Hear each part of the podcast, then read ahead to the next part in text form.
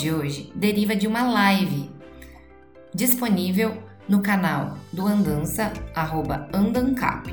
A live foi dedicada para discutir as contribuições para a área do patrimônio cultural. Foi realizada em parceria com o projeto O Campanário. O Campanário é um projeto muito legal, o qual vocês podem conhecer um pouquinho acessando a página arroba O Campanário. Lá existem diversas postagens com conteúdos bem didáticos e interativos. O criador desse projeto é George Stocker e é ele que é a nossa participação especial dessa live. Contamos também com a participação especial de Eliomar Venâncio, presidente do CAL do Espírito Santo, da coordenadora do Grupo Andança, Luciene Pessotti, e eu, Jéssica Costa, estudante de Arquitetura e Urbanismo, integrante do Grupo Andança. Vamos debater sobre a importância do patrimônio material e imaterial, a relação do patrimônio com as cidades, sociedade e ambiente, a relação do patrimônio com o gênero, dentre outros assuntos relacionados. Neste episódio, vamos disponibilizar a segunda parte da live na íntegra. Assim, vocês podem acompanhar as perguntas que as pessoas nos fizeram durante a live. Aproveite esse conteúdo. Tem uma perguntinha aqui sobre gênero. Eu olhando a página, eu achei que uma publicação patrimônio, a relação do patrimônio e do gênero. Eu fiquei, gente, eu não faço ideia qual é essa relação. É agora mesmo o João Pedro, acho que é João Paulo, não lembro. Mas ele fez uma pergunta também, falando que você abordou isso no YouTube, é, conversou um pouco sobre isso. E, e aí entra a questão, né? Porque a gente relaciona muito patrimônio a edifícios, né? A gente não, não, não, não, não saiu ainda, ainda dessa caixinha, né? De pensar que patrimônio pode ser, ser outras coisas. E, por exemplo, a gente tem a capoeira pensando nisso, que é um patrimônio, né? E que é totalmente diferente do que a gente é, é comumente acostumado, né? É, de ver que, tipo, ah, edifícios, museus, etc. E, inclusive, a, a capoeira em si, ela anteriormente, ela tinha muito mais a participação de mestres, homens, né? E depois, com o tempo, que as mulheres começaram a participar mais da capoeira, não só nesse viés né, da capoeira, mas em todos da sociedade, a gente, é, nós mulheres, começamos a, a ter part, participação nisso muito, muito tempo depois, né, com a advinda do feminismo e com as lutas que a gente, é, com as consequências das lutas que a gente travou, né. E eu queria te perguntar, nesse viés é, do patrimônio do gênero, porque esse patrimônio, que, por exemplo, estou usando o exemplo da capoeira, ele tem se alterado, né? A contemporaneidade tem influenciado nele. E eu queria te perguntar como que funciona a configuração de uma, de uma da conservação mesmo desse, desse patrimônio na sociedade. É, ela é imutável ou ela pode ser influenciável, flexível? Como que funciona? Então, achei Ótima pergunta, porque ela nos leva a refletir em algo super importante, né? Que o patrimônio ele não é algo neutro, não é algo objetivo. Então, ah, a gente recebe o patrimônio, a gente leva para o futuro de forma imutável. A gente seleciona o que a gente vai levar para o futuro, o que nos faz, o que nos constrói, o que nos, nos torna, né? o que é um referente de, um referente de identidade para a gente. E nesse sentido, acho que vale a pena a gente refletir que tipo de práticas faz sentido a gente carregar conosco para o futuro, que tipo de práticas nos fortalecem como sociedade, nos torna uma sociedade mais justa, mais igualitária, uma sociedade que traga bem-estar para seus cidadãos e quais práticas excluem. E não, dentro desse sentido, acho que fica muito claro, não tem por que a gente levar para o futuro práticas que excluem. Uh, tem uma posição bem interessante. Eu acho que um, muito das provocações sobre patrimônio de gênero, embora fosse um assunto assim, que estivesse introjetado ali há muito tempo, e mesmo no arquitetônico, né? Teve uma. Numa das ondas do feminismo se trabalhou bastante arquitetura e gênero lá atrás, mas isso acabou não vazando tanto para o campo do patrimônio. E agora tem essa retomada. E foi no âmbito da Unesco que isso começou a ser mais visto, por quê? Vocês vão lembrar desses debates, eu acho que isso é levar o debate para o extremo, quase, né? Mas daquelas práticas de mutilação genital que, acontece, que acontecem em alguns lugares por suposta tradição religiosa, tradição histórica. E isso começou a ser muito debatido. Bom, mas como que a gente vai parar? Isso é um patrimônio. E aí eu, eu, acho muito interessante a posição da Unesco, que a gente não pode patrimonializar nada que fira os direitos humanos. Aí, aí a gente já tem um bom ponto de partida, uhum. que eu acho que precisa estar, tá, tá muito claro para a gente, né? Porque, do contrário, a gente está trazendo para o presente, presentificando práticas horrorosas, né, racistas, como a gente teve no Brasil, sem senso crítico.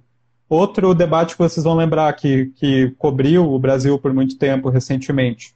É, uma certa fazenda que reproduzia a experiência de visitar uma senzala e as pessoas se vestiam de escravos, né, os, os, os uh, de escravizados, né, os, os, as pessoas que trabalhavam lá. E é uma coisa tão lamentável porque isso ali não deve ser celebrado, não é uma experiência, sabe? Isso não, uh, a gente precisa lembrar dessa, dessa dor de uma forma diferente, a gente precisa olhar para aquilo ali de uma forma diferente.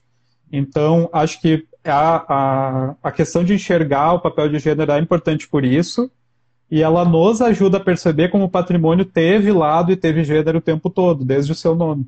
Porque patrimônio fala do pai. E a gente. E quando a gente visita espaços de memória, eu gosto muito de falar sobre isso. Na, alguns anos atrás, eu tenho uma irmã que trabalha num coletivo feminista, a gente construiu um curso sobre patrimônio e gênero, a gente ministrou em Porto Alegre, antes da, da, da questão do, do, do digital, a gente fez presencial, né? E a gente debateu bastante o quanto a gente neutraliza algumas coisas, né? Então, quando a gente visita uma Câmara de Vereadores, a gente vê aquele memorial dos presidentes da Câmara de Vereadores, né? E a gente vê um monte de homens ali, né? Daí alguém poderia dizer, tá, mas se só foi homem que foi presidente, como que vai ser diferente? Daí a, a gente pode pensar, mas por que precisa daquele memorial ali? O que, que ele está querendo lembrar?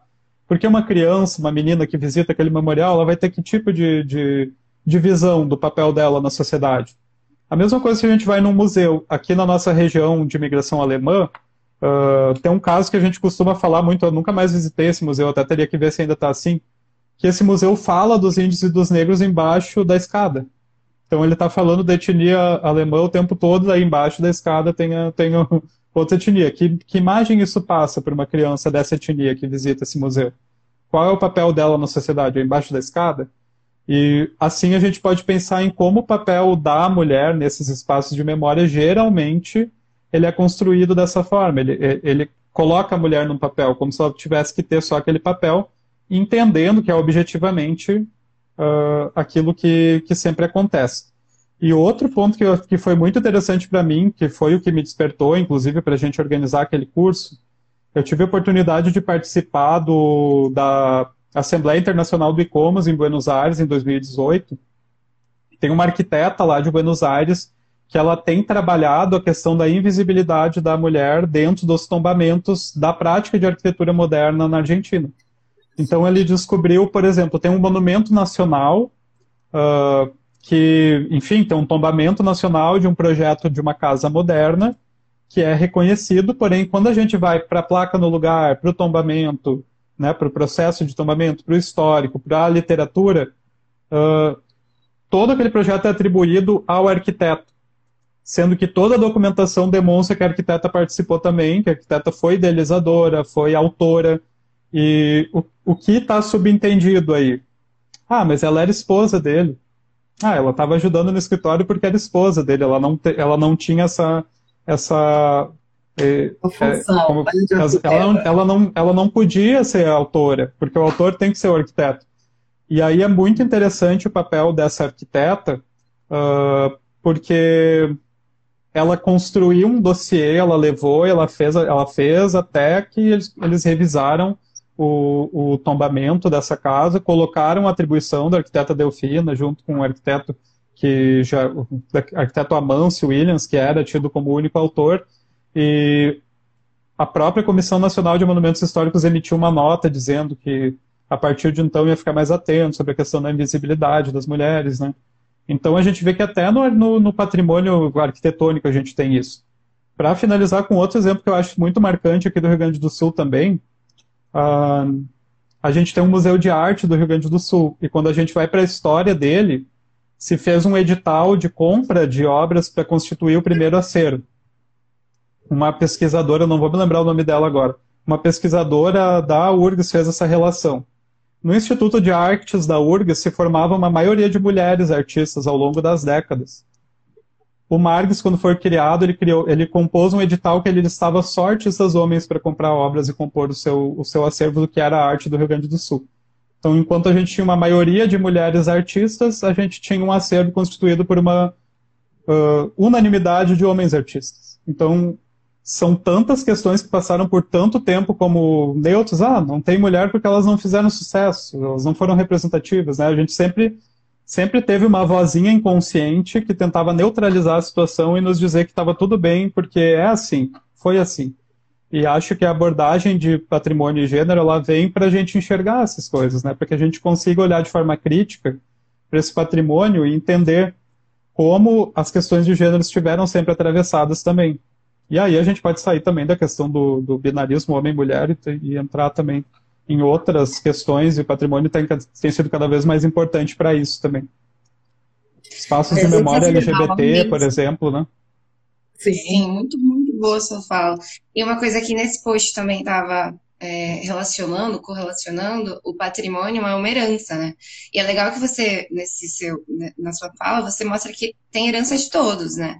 Então todos deixam uma herança e elas deveriam ser colocadas no mesmo patamar, né? Muito certeza. bom, obrigada.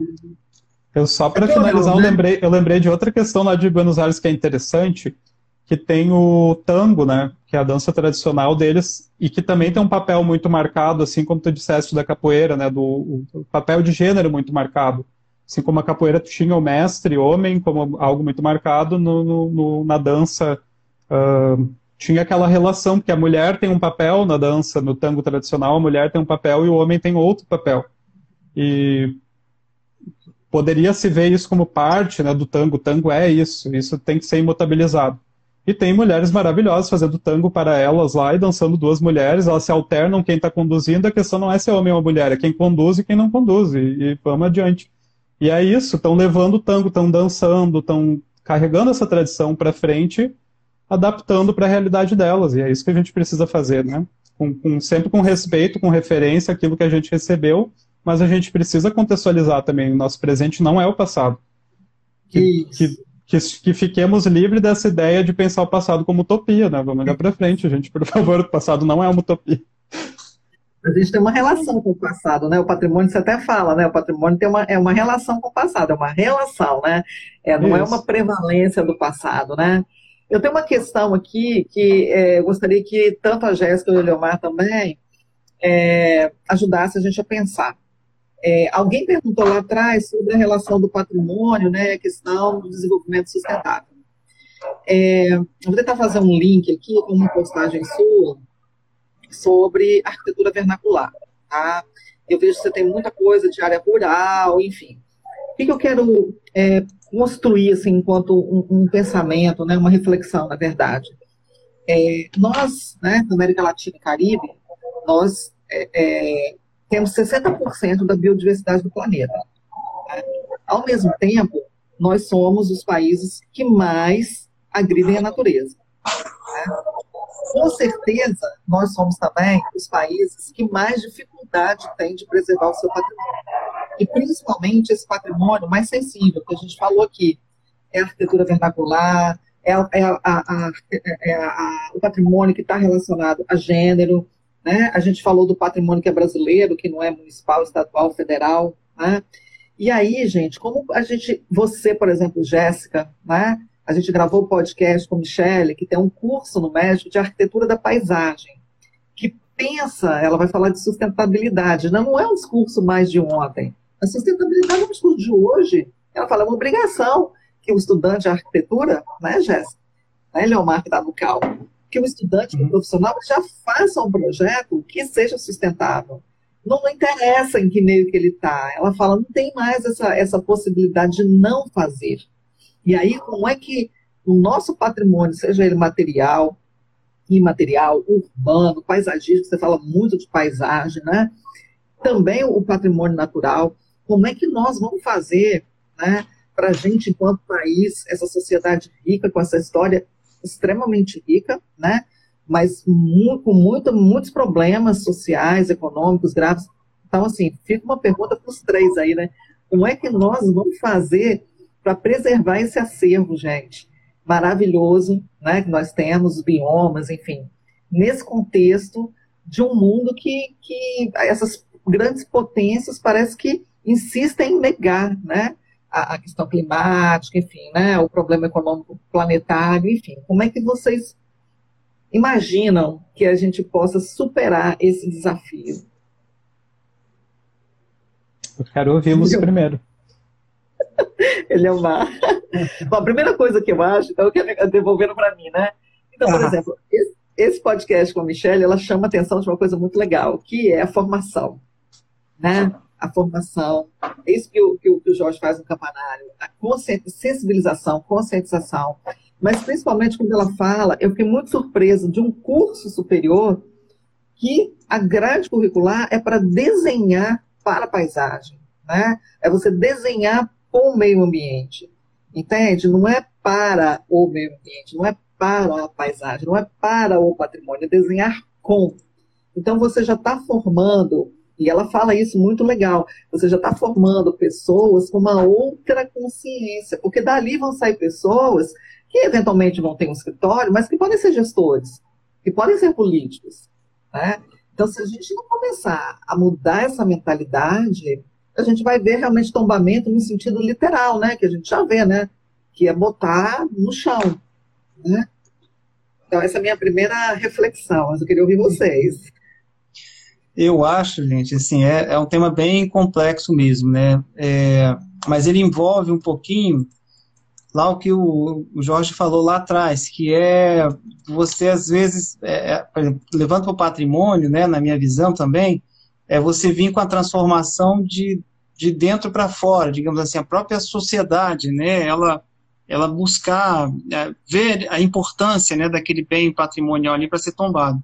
No caso da sustentabilidade, juntar tudo isso também, eu também vejo, como você falou, Lu, a questão da educação, né, ou seja, você ter uma base educacional ali, não só de, na nossa área de arquitetura, mas em todas as áreas, né, você vir buscando isso, é, e aí você leva isso para a sociedade, e aí a sociedade chega nos políticos, né, como você falou aí, os políticos não estão não estão com, com essa prioridade ainda, estão buscando outras coisas, né, e a gente vendo aí o tempo passar, essas questões ficando meio que de lado, né, então, ou seja, eu vejo que isso é, eventos como esse aqui hoje, né, que a gente está falando de patrimônio, botando esse assunto em foco, a gente, querendo ou não, está sendo ali uma gotinha nesse oceano, desse debate. Né? Então, isso começa melhor. Eu vejo, por exemplo, meu filho, hoje ele está com 15 anos, mas eu lembro que lá no, no prézinho dele, lá no, no, no, colégio, as professoras lá do, do Marista já falavam de sustentabilidade, de alguma coisa, então eu fiquei muito muito feliz. Esses dias ele me apresentou uma maquete, já está com 15 anos, então já está lá no,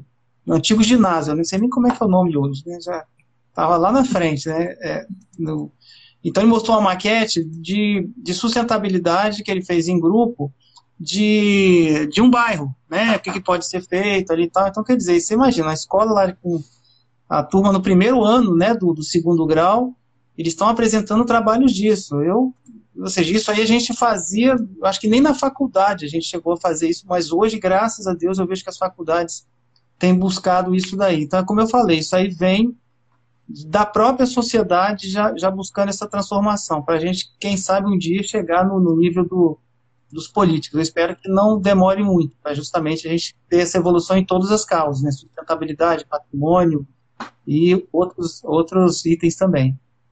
Eu acho, sabe, Leomar, que você, como CAL, podia ter ações, aí, desculpa aí, tá, você está fazendo uma entrada, da gente começar a pensar em cidades sustentáveis, sabe? Assim, a gente pegar aquele livro do Ian Gell, tá até aqui do meu lado aqui, tá? A Cidade para as Pessoas, né? A Cidade a nível dos olhos, e fazer essa conexão, tá? De cidades sustentáveis com patrimônio, né? Porque a gente tem sítios históricos, uhum. né? Sítios históricos maravilhosos, cuja tipologia arquitetônica, obviamente, vai ser de um, dois pavimentos. Olha lá, Muki, não dá para você pensar em desenvolvimento sustentável em sítio histórico, falando em colocar indústria, em fazer usos ou mudar arquitetura, mudar gabarito, entendeu? Você tem que fazer um planejamento para aquele lugar, com as características que ele tem, inclusive essa uhum. sua paisagem, enfim, né? As questões culturais subjacentes. Então, acho que a gente tem que pensar esse conceito de, de cidade sustentável com o patrimônio, tá? Então, acho que o Calão vai te dar uma, uma, provocada aí, a gente tem que começar a pensar nisso, né, Jorge?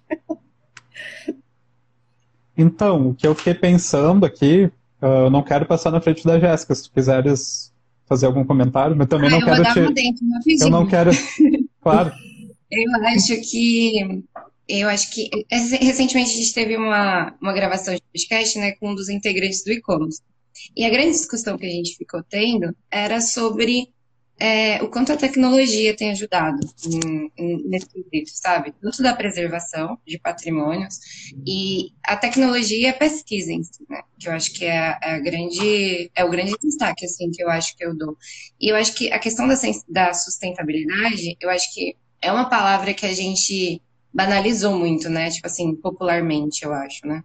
E enfim, eu concordo totalmente com a Luna nesse quesito de planejamento, que é uma coisa que de não de lidar com os danos, mas sim de prever os danos, né? De você usar dos meios tecnológicos, da pesquisa, das, do nosso conhecimento e aplicar isso de fato para a sociedade para prever os danos. Acho que é tipo acupuntura, sabe? É você não lidar com a doença posteriormente, mas sim prevenir ela, né? Só isso adendo mesmo. É isso aí. Então, né? Eu achei o debate excelente porque ele nos leva né, para uma, uma visão mais ampliada do, da problemática do patrimônio dentro né, das outras problemáticas. E eu sempre costumo dizer que a gente precisa, em alguns momentos, uh, olhar muito para como uh, o debate sobre o meio ambiente aconteceu nos últimos anos. Porque apesar de a gente ver horrores acontecendo, retrocessos políticos em relação à preservação do meio ambiente, é inegável que a gente teve um avanço na pauta pública. É inegável hoje que uh, agressões ao meio ambiente repercutem muito mais negativamente do que uma agressão ao patrimônio cultural, por exemplo, né? Pode pegar fogo no centro histórico inteiro e pega fogo na Amazônia, pensa em qual queria sensibilizar as pessoas, é claro, e com razão, uh, que, que o incêndio florestal. E, e eu entendo que foi um, um trabalho de formiguinha nos últimos anos que continua, e que agora que gerações que tiveram parte, fizeram parte desse trabalho, começam a aparecer em cargos de poder, em lugares de decisões, né, de tomada de decisão, porque de alguma forma o meio ambiente ele conseguiu se inserir como um debate transversal até, até na educação. Então, eu fiz toda a minha, todo o meu ensino médio, meu ensino fundamental em escola pública, estadual, muito sucateado aqui no Rio Grande do Sul sou filho de professora, que foi professora do Estado a vida inteira e sei muito bem dessa realidade difícil. Nessa realidade adversa, eu tive, por muitos momentos, no meio de várias disciplinas, debate sobre o meio ambiente. Isso, isso estava ali. Isso foi construído por mu muita luta, há né? muito tempo, isso foi se inserindo. Uhum. E agora a gente corta, pra, por exemplo, só para falar de educação, porque não é só educação formal, mas só para falar disso quando teve o debate do Plano Nacional de Educação, patrimônio não aparece nenhuma vez. Se a gente fizer a busca e procurar patrimônio, não está no Plano Nacional de Educação, só para começar. E aí, quando a gente fala de, de patrimônio, eu tenho a impressão que nós mesmos dessa área, que trabalhamos com essa área, nos colocamos e colocamos o tema numa caixinha bonitinha, fechada, que é o patrimônio. E aí a gente tem os profissionais do patrimônio, a gente tem os eventos do patrimônio, a gente tem as publicações do patrimônio, a gente tem as páginas que tratam de patrimônio, patrimônio, patrimônio, patrimônio. Mas aonde o patrimônio dialoga com o restante, né? Que eu acho que é um pouco desse debate que tu trouxeste.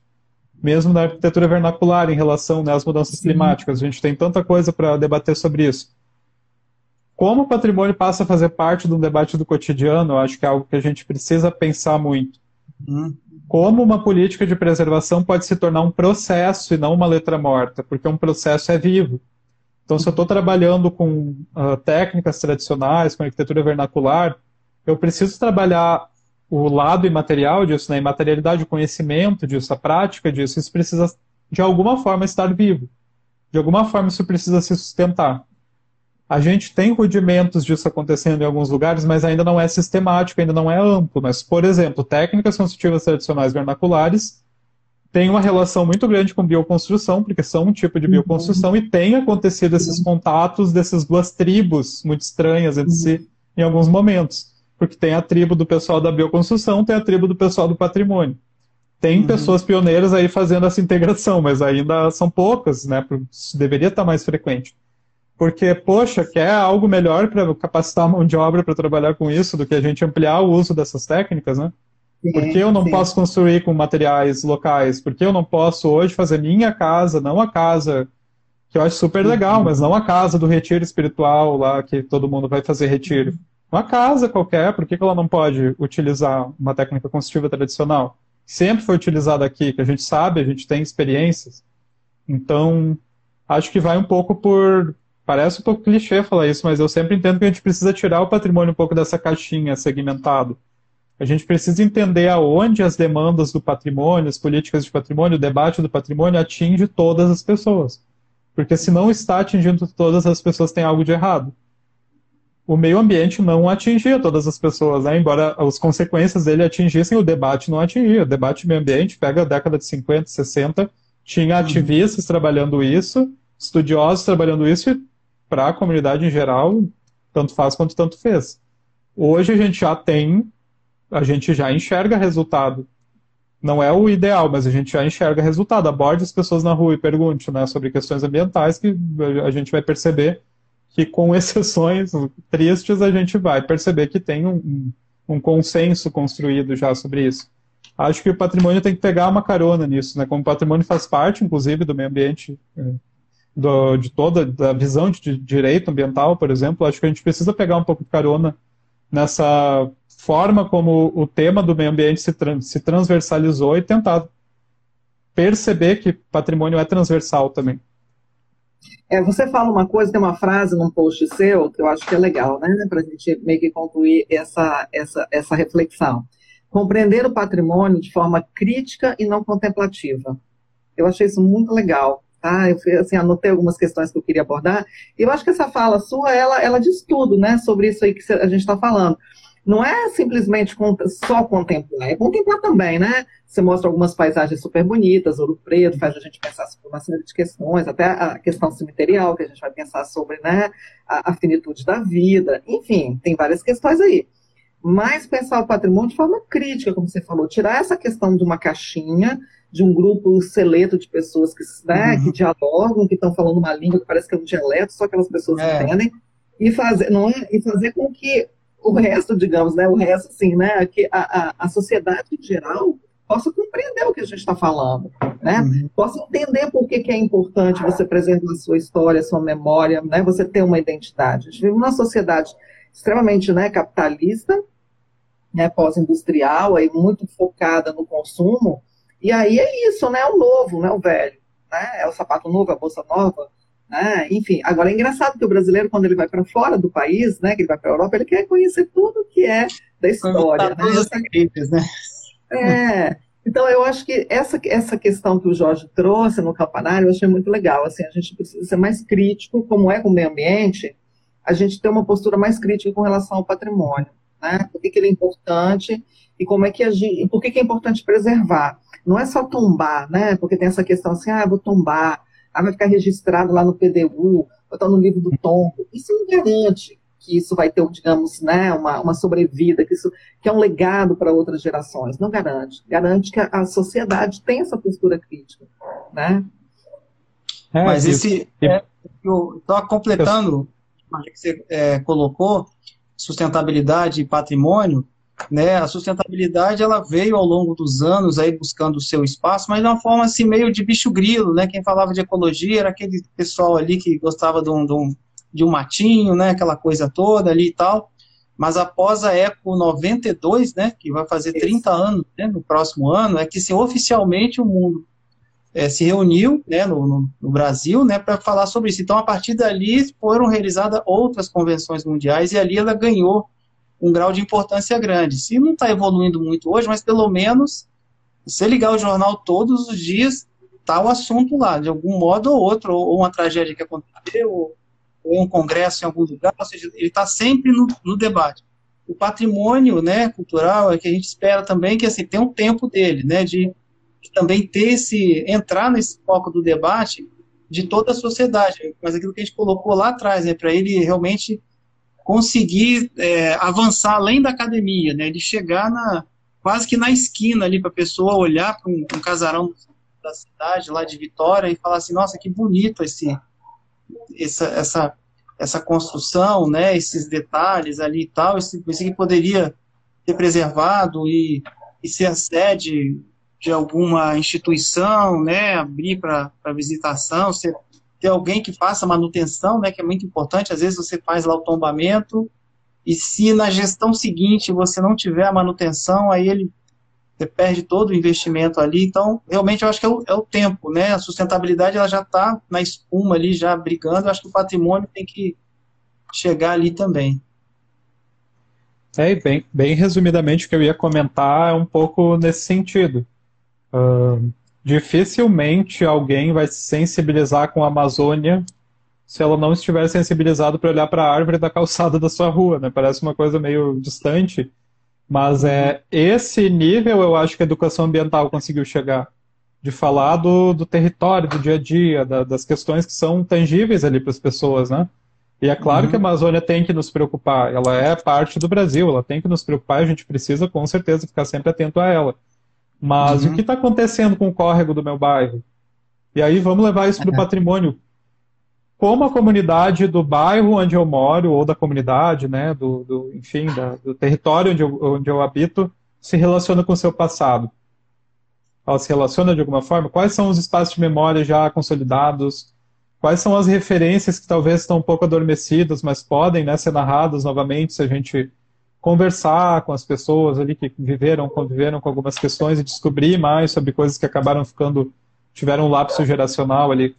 Então acho que o patrimônio tem um pouco disso também. Uh, acho que tal, acho que talvez é ótimo também. Mas talvez as pessoas olhem muito assim, ah, Ouro Preto como patrimônio. Se eu olho para Ouro Preto, eu sempre falo muito disso, é, mas porque nossas cidades aqui são muito diferentes, são heterogêneas, como todas as cidades latino-americanas. Se eu olho para Ouro Preto e a minha referência de patrimônio é aquilo, eu vou olhar para minha rua e jamais vou entender que tem patrimônio na minha rua. É, é. E muitas vezes a minha rua tem um salgueiro, que é uma árvore que foi plantada ali, que é, é uma referência para aquela rua e que é patrimônio naquela rua. E se eu olhar para aquele modelo e, querer e quiser encontrar esse modelo na minha cidade, eu não vou encontrar, porque é outro, outro tipo, né? Outro, outro contexto, outro tipo de paisagem, de relação com o passado, outra política pública que incide sobre esse lugar. Então, talvez seja uma das fórmulas, isso foi muito trabalhado na geografia, nos estudos sociais, nos anos 80. Talvez a gente teve uma, um distanciamento por algum tempo, talvez nos coubesse também pensar a educação patrimonial sobre esse ponto de vista mais transversal. Porque lá nas, na, na, nessa, nesses estudos sociais, nesse tipo de abordagem geográfica, se trabalhava de forma ampla, né, sobre meio ambiente, sobre questões uh, de, de, onde vieram as famílias que moram aqui, para onde foram, por que se mudaram para cá, problemas sociais, tudo ao mesmo tempo, e a memória entrava ali no meio também como um componente de gera, gerador daquela paisagem, né? E acho que isso ajudaria o patrimônio muito, porque coloca o patrimônio dentro de uma realidade mais ampla. Por que é importante preservar aquela referência, né? Só porque ela é bonita, só porque ela tem valor arquitetônico que, um, que, um, que alguém disse, ou porque ela fala do momento em que a minha família se mudou para esse bairro, e veio de, outro, de um lugar distante, veio para cá e aquilo ali simboliza aquele momento, tal. Então, a, eu sempre eu, eu, reforço muito isso. Eu acho que o patrimônio tem muito a aprender com a abordagem ambiental, uhum. ela, ela, ela consegue chegar mais no dia a dia. E aí a pessoa sensibilizada ela vai pensar também nessas questões maiores. Quando eu fui responsável pelo inventário de Campo Bom, que é o município que eu morei por boa parte da, da minha vida, e posteriormente eu fui presidente do Conselho de Patrimônio, a gente pegou uma cidade muito deflagrada com essas questões né, de preservação, um ambiente bem difícil, pessoas desmotivadas porque os movimentos de preservação deram errado, assim, não, nunca atingiram seus objetivos. E a gente percebeu e teve muito sucesso sempre que a gente trouxe a questão ambiental como um gancho. A gente não tratava só da questão ambiental, mas a gente trouxe a questão ambiental como um gancho. Então, o nosso evento mais frequentado pela comunidade foi o, o qual nós falamos do Rio dos Sinos, que é o rio né, que passa por lá, e os banhados do Rio dos Sinos. E a partir daí, a gente começou a desdobrar, porque era a cidade das olarias, na beira do Rio dos Sinos. O primeiro monumento da cidade era o Monumento à Olaria, na beira do Rio dos Sinos. O futuro museu da cidade era uma edificação situada na beira do Rio dos Sinos. E a receita que era registrada como patrimônio material, que era o pão de laranja, era uma receita tradicional da família, da primeira olaria, cuja casa seria o futuro museu e que ficava na beira do Rio dos Sinos. E uh, um dos principais trajetos com base. Uh, acho que deu uma falha aqui, não sei se foi a minha internet que caiu. Mas enfim, continuamos. uh, um dos trajetos mais importantes, uns itinerários com bens inventariados, era a estrada que ligava o núcleo ao Rio dos Sinos, que hoje está no meio da cidade, mas é um trajeto. Então foi uma estratégia bem interessante para começar a falar do patrimônio de forma ampla a partir de algo com o qual as pessoas já estavam sensibilizadas.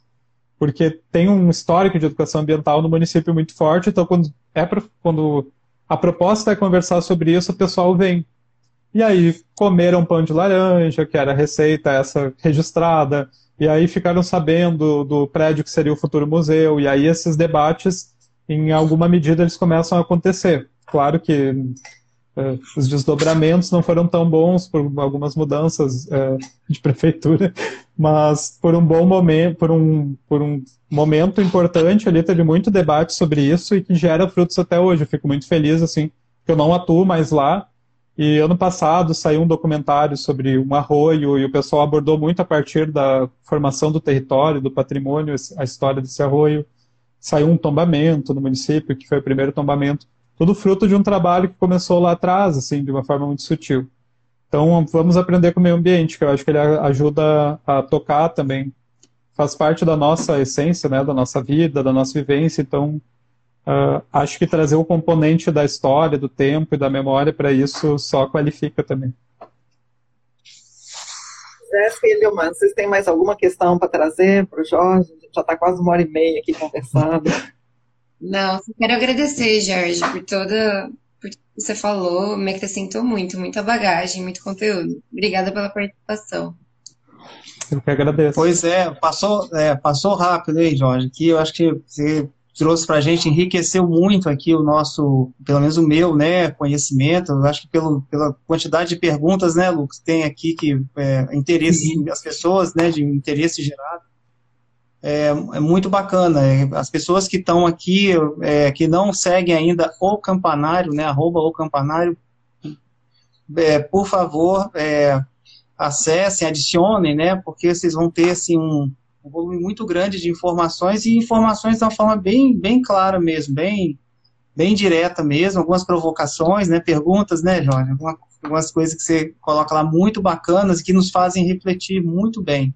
Então, só tenho a dizer muito sucesso para você, viu, Jorge? A gente aqui no Espírito Santo, o Conselho de Arquitetura e Urbanismo está à disposição para a gente poder no futuro aí fazer algum evento, né, Lulu, nossa coordenadora de patrimônio histórico. Então, a gente conta aí com, com no futuro aí uma, uma, possibilidade de você participar de algum evento com a gente e poder assim trazer ainda é, mais informações nessa área assim que é tão é, é, tão assim importante né para a gente e que desperta né muito interesse assim das pessoas. E é aquilo que eu estava falando a gente tem que fazer essa divulgação para buscar a popularização do tema. Obrigado mesmo Jorge. Obrigado Lu pela oportunidade aí do Andanças né e uhum. é, temos aí muito trabalho ainda esse ano para 2022. Temos, muito. Gente, beijo grande, viu, Jéssica? Obrigada, abraço. Olha só, gente, é, a, a Jéssica, antes de eu passar a palavra para o Jorge, né, para a gente concluir, a Jéssica, ela está fazendo aqui, um, um, vai fazer uma tentativa que eu acho que é legal aqui, né, para divulgar. A gente vai tentar baixar o vídeo, né, no formato GBT, nós vamos colocar esse vídeo, se Deus quiser vai dar tudo certo, colocar o vídeo no YouTube e essa vai. conversa vai ser um podcast também. Então nós temos aí, né, assim, hum. matando três coelhos com uma é. cajadada só, né? Que a live né, vai para o YouTube e depois aí a gente pode conversar, Jorge, se você quiser uhum. também né, disponibilizar lá no seu canal e tal, acho que é legal. Eliomar também, não sei se tem canal lá no, né, no tem. YouTube, tem. Então é legal. Sim, com certeza, já conversei, assim, já dei uma sondada com o Jorge, né, que o ano que vem a gente, através do CAL, quer fazer, vamos fazer workshops, oficinas, e aí uhum. ele é o nosso convidado, né, depois só falta a gente formatar isso direitinho, né, porque a gente já está meio que, assim, um dingombel na cabeça, né, quando começa a ver Papai Noel, assim, todo mundo já começa a ficar mais relaxado. Então deixa, assim, chegar um pouco janeiro para a gente começar a organizar o que vai ser o ano que vem. Jorge, agradeço muito, foi excelente. Eu acho que tem milhões de coisas para conversar com você. A gente pode pensar numa outra oportunidade, outras conversas, entendeu? Porque tem um monte de coisa anotada aqui. que realmente assim, é um tema, é um tema que a gente se apaixona, e aí tem várias coisas, fora o que né, a contemporaneidade traz para a gente de, de questões para serem abordadas. Então, assim, eu agradeço muito a sua participação, a sua disponibilidade, e realmente espero que a gente possa né, fazer mais coisas juntos daqui para frente. Eu agradeço muito, Luciane, pela gentileza e generosidade desse convite. E também Jéssica e Eliomar por essa, pela companhia, por essa conversa. Eu realmente não vi o tempo passar também, o que é sinal que a conversa estava boa. Talvez tenha me excedido um pouco também. Mas eu vou deixar um convite aqui. Nós estamos com inscrições abertas para o próximo evento do Campanário, que é gratuito, e ele trata de arquitetura em Chaimel, que inclusive eu acho que é um dos temas possíveis de intercâmbio com o estado de vocês, porque tem, tem exemplares também dessa técnica construtiva tradicional e, na, no estado, né? E Sim. a abordagem vai ser justamente a partir dos exemplares aqui de Novo Hamburgo, mas discutindo a preservação, as, a, os desafios também e, e possibilidades para conservação e restauro desse tipo de móvel, porque ele é muito específico, né? Então, vamos fazer uma pesquisa bem aprofundada em relação a isso, vai ser bem interessante de fazer algumas trocas. Então, as inscrições estão abertas, só entrar no campanário, no link da bio lá, Provavelmente vai sair só no ano que vem, mas já estamos recolhendo né, os interessados para que a gente comece, então, a dar sequência para esse projeto, que vai ser bem interessante. Agradeço demais a generosidade de vocês, também essa gentileza do convite, e contem comigo sempre que precisar. Ah, joia, gente.